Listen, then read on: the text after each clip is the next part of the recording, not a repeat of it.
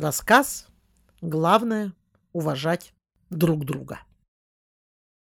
Все чаще мои пробуждения несут малоадекватный характер. Вы когда-нибудь просыпались от того, что вам под нос какает кролик? Смотрит на вас своими глазками-пуговками и пердит. И не бабочками, скажу я вам. Пытаясь стряхнуть с себя остатки сна и найти логику в происходящем, я решила, что все это мне снится. Но запах говорил об обратном. И уж очень внимательно на меня глазел этот маленький засранец, как бы уточняя. Ничего, что я тут пристроился. Не мешаю? Проснувшись окончательно, я вытаращилась на хозяйку пердунишки.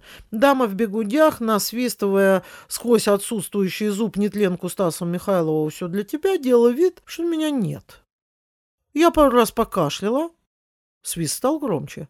Запах в купе не располагал к любезностям. «Дамочка, а чё только кролик? А чё вы сами здесь ватрушек не навыкладывали?»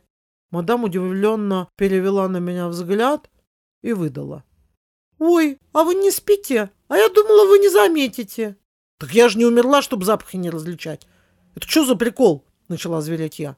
«Вы понимаете, он еще маленький, и в унитаз проваливается. Я его в прошлый раз чуть успела за уши поймать.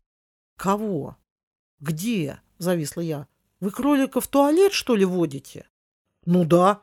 А вы что, хотели, чтобы он в купе срал?» — возмутилась дама. «А сейчас он, по-вашему, что делает?» — не выдержав, заорала я.